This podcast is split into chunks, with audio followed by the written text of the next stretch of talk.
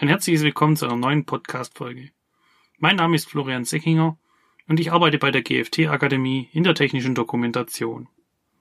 Nachdem ich in der letzten Folge über die Bedingungen für den Marktzugang auf dem europäischen Markt gesprochen habe, möchte ich nun auf die Bedingungen für den Marktzugang in anderen Ländern eingehen. Das, was in Europa mit der Maschinenrichtlinie geschaffen wurde, ist wohl einzigartig auf der Welt. Außerhalb der EU gelten ganz unterschiedliche Vorgaben an die Bereitstellung von Maschinen und Anlagen. In dieser Folge möchte ich mich mit einem der größten Exportmärkte für die EU befassen, die USA. Ich möchte im Nachfolgenden darauf eingehen, welche Bedingungen für den Wirtschaftsraum der USA gelten, wenn man als Hersteller von Maschinen bzw. Anlagen seine Produkte in diesem Markt einführen möchte. Die gesetzlichen Anforderungen variieren je nach Bundesstaat, in dem die Maschine bzw. Anlage gehen soll. Auch die jeweiligen Städte können im Einzelfall sogar zusätzliche Auflagen und Vorschriften für das betreffende Produkt erhoben haben. Zwar muss der Betreiber die entsprechende Betriebserlaubnis behördlich einholen, jedoch müssen die konstruktiven Anforderungen schon vom Hersteller der Maschine bzw. Anlage berücksichtigt werden.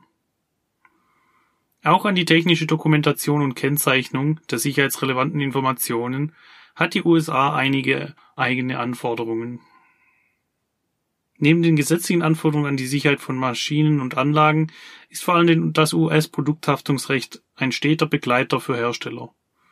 Immer wieder hört man von hohen Schadenssummen bei Klagefällen. Dies verunsichert verstärkt die Hersteller, wenn es um den Marktzugang in die USA geht. Auf die Grundlagen der US-Produkthaftung komme ich aber nicht in dieser Folge zu sprechen, da dieses Thema bereits mein Kollege in einer eigenen Reihe behandelt hat. Falls Sie an diesem Thema interessiert sind, verlinke ich Ihnen die erste Folge dieser Reihe gerne in der Beschreibung. Ich gehe im Nachfolgenden auf wichtige Organisationen ein, die wichtige Vorschriften erlassen, welche bei der Bereitstellung von Maschinen bzw. Anlagen beachtet werden müssen. Danach befasse ich mich mit einigen der US-Vorschriften, die für den Maschinenbau relevant sind. Abschließend komme ich dann noch auf die wichtigsten Punkte für einen rechtskonformen Zugang im amerikanischen Markt zu sprechen. Kommen wir nun auf die bedeutenden Organisationen zu sprechen, welche für den Marktzugang in die USA zu beachten sind. Zuerst komme ich auf die OSHA zu sprechen.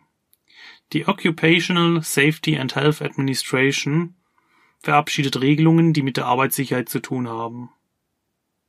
Die Einhaltung dieser Regeln ist verpflichtend einzuhalten und gilt unter anderem für die Betreiber von Maschinen und Anlagen. Vergleichbar sind die Regelungen mit der europäischen Maschinenrichtlinie, wenn darin auch keine Trennung zwischen Hersteller und Betreiber besteht. Zur Erfüllung der OSHA-Regelungen gibt es spezielle Produktnormen, welche die Anforderungen konkretisieren. Beispielsweise befasst sich die ANSI 11.19 mit dem Titel Performance Requirements for Safeguarding also mit den Anforderungen an Schutzvorrichtungen. Hier ist der Begriff ANSI gefallen, welche die nächste wichtige Organisation im US-Markt ist. Das American National Standard Institute ist für die Erstellung, Veröffentlichung und Anwendung von Produktnormen in den USA zuständig. Vergleichbar mit dem Europäischen Komitee für Normung SEN für die EN-Normen oder das Deutsche Institut für Normung DIN ist die Anwendung dieser Produktnormen ebenfalls prinzipiell freiwillig. Häufig bekommen die ANSI-Normen aber durch vertragliche Regelungen einen verpflichtenden Charakter. Zudem ziehen Gerichte im Falle von Produkthaftungsfälle häufig die ANSI-Normen heran, um bei zivilrechtlichen Verfahren besser urteilen zu können. Die ANSI-Normen weichen häufig von den europäischen bzw. deutschen Normen ab. Jedoch gibt es verstärkt Bestrebungen, in vielen Bereichen die Anforderungen an die internationalen Standards anzupassen. Ein weiterer Bereitsteller von Normen ist die Organisation Underwriters Laboratories, kurz UL. Die UL zertifiziert Produkte und stellt Normen bereit. Es besteht in den meisten Fällen keine gesetzliche Verpflichtung, seine Produkte nach UL zu zertifizieren. Jedoch ist für einige Produkte die Zertifizierung bindend. Zudem genießt das Prüfinstitut eine hohe Akzeptanz in den USA. Die unter dem Kürzel NFPA bekannte National Fire Protection Association ist eine US-Organisation, die Vorschriften mit dem Hauptfokus Brandschutz erlässt. Aber auch Sicherheitsanforderungen an die elektrische Ausrüstung, wie durch die Veröffentlichung des National Electrical Code NEC, wird durch NFPA herausgegeben. Nachdem ich nun auf die wichtigen Organisationen im amerikanischen Markt zu sprechen gekommen bin, möchte ich nun auf einige der wichtigen US-Vorschriften behandeln. Möchte man als Hersteller von Maschinen und Anlagen seine Produkte auf dem amerikanischen Markt bringen, gibt es einige Vorschriften zu beachten. Ich gehe im Nachfolgenden auf einige dieser Vorschriften ein. Beginnen möchte ich mit dem bereits erwähnten National Electric Code, kurz NEC. Diese Vorschrift formuliert Vorgaben für die Ausführung von Elektroinstallationen. In den Kapiteln stehen beispielsweise Angaben zu elektrischen Sicherungen, Parameter zu Betriebsspannungen, wie Kabel zu verlegen sind oder wie die Stecker zu gestalten sind. Häufig passen die Bundesstaaten der USA den NEC auf ihre örtlichen Bedürfnisse an, weswegen sich die Norm geringfügig in den einzelnen Regionen unterscheidet. Die NFPA bringt den NEC unter der Bezeichnung NFPA 70 heraus. Eine weitere wichtige Vorschrift ist die Sicherheitsnorm NFPA 79, die elektrische und elektronische Ausrüstungen mit einer Spannung von 600 Volt oder weniger umfasst. In dieser Sicherheitsnorm sind für elektrische Maschinen Anforderungen mit Blick auf Konstruktion, Bedienung, Kennzeichnung und Dokumentation definiert. Der NEC listet die NFPA 79 in Bezug auf industrielle Maschinen aus, da diese zertifiziert und gelistet sein müssen. Für eine erfolgreiche Abnahme und Erlaubnis zum Betrieb der Maschine in den USA muss die Maschine und ihre Komponenten den Anforderungen der NFPA 79 entsprechen. Die Anforderung an die Risikobeurteilung hat die ANSI im Jahr 2012 von den europäischen Sicherheitsnormen übernommen. Was der Hersteller für Maschinen alles beachten muss, wenn es darum geht nachzuweisen, dass er alle möglichen Gefährdungen für Menschen und Sachwerte an seinem Produkt erkannt und bewertet hat. Unter dem Titel ANSI-ISO 12100 Doppelpunkt 2012 Safety of Machinery General Principles for Design Risk Assessment and Risk Reduction sind die gleichen Anforderungen heruntergeschrieben wie im europäischen Pendant DIN EN ISO 12100.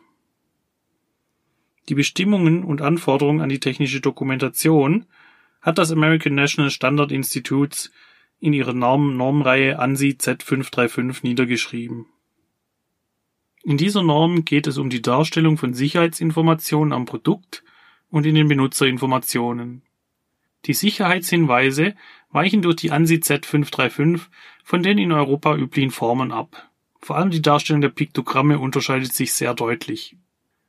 Falls Sie sich näher für die Bestimmungen der ANSI Z535 interessieren, kann ich Ihnen die Folge Normen und Richtlinien aus der Reihe Produkthaftung USA von meinem Kollegen empfehlen. Ich verlinke Ihnen diese Episode in der Beschreibung. Wir haben uns mit den wichtigsten US-Vorschriften auseinandergesetzt nun komme ich zum Schluss der Folge noch auf den rechtskonformen Zugang auf dem US-Markt zu sprechen. Um eine Maschine oder Anlage in den USA betreiben zu dürfen, benötigt der Betreiber eine Erlaubnis der zuständigen Behörde. Ein Prüfinstitut überprüft die Anlage am Bestimmungsort auf die Einhaltung der wesentlichen Produktanforderungen. Nach Prüfung der Maschine bzw. Anlage, einschließlich der mitgelieferten technischen Unterlagen, erhält der Betreiber die Betriebserlaubnis, wenn nichts Negatives vorliegt. Solche Prüfungen werden unter anderem von Prüflaboren, die von der OSHA staatlich anerkannt sind, durchgeführt. Diese anerkannten Prüflabore sind als NRTL für National Recognized Testing Laboratories bekannt. Die NRTLs vergeben Prüfzeichen und nehmen die geprüften Produkte in eine Datenbank für zertifizierte Produkte auf zu einem bekannten Vertreter der NRTLs im deutschen Raum zählt der TÜV Südamerika. Zusätzlich hängt die Entscheidung, ob die Maschine bzw. Anlage nun als sicher gelten kann, von einem lokalen Inspektor für Sicherheit oder Brandschutz ab. Diese Person entscheidet, ob die US-Vorgaben für Arbeitsplatzsicherheit eingehalten wurden und die Maschine in Betrieb gehen darf.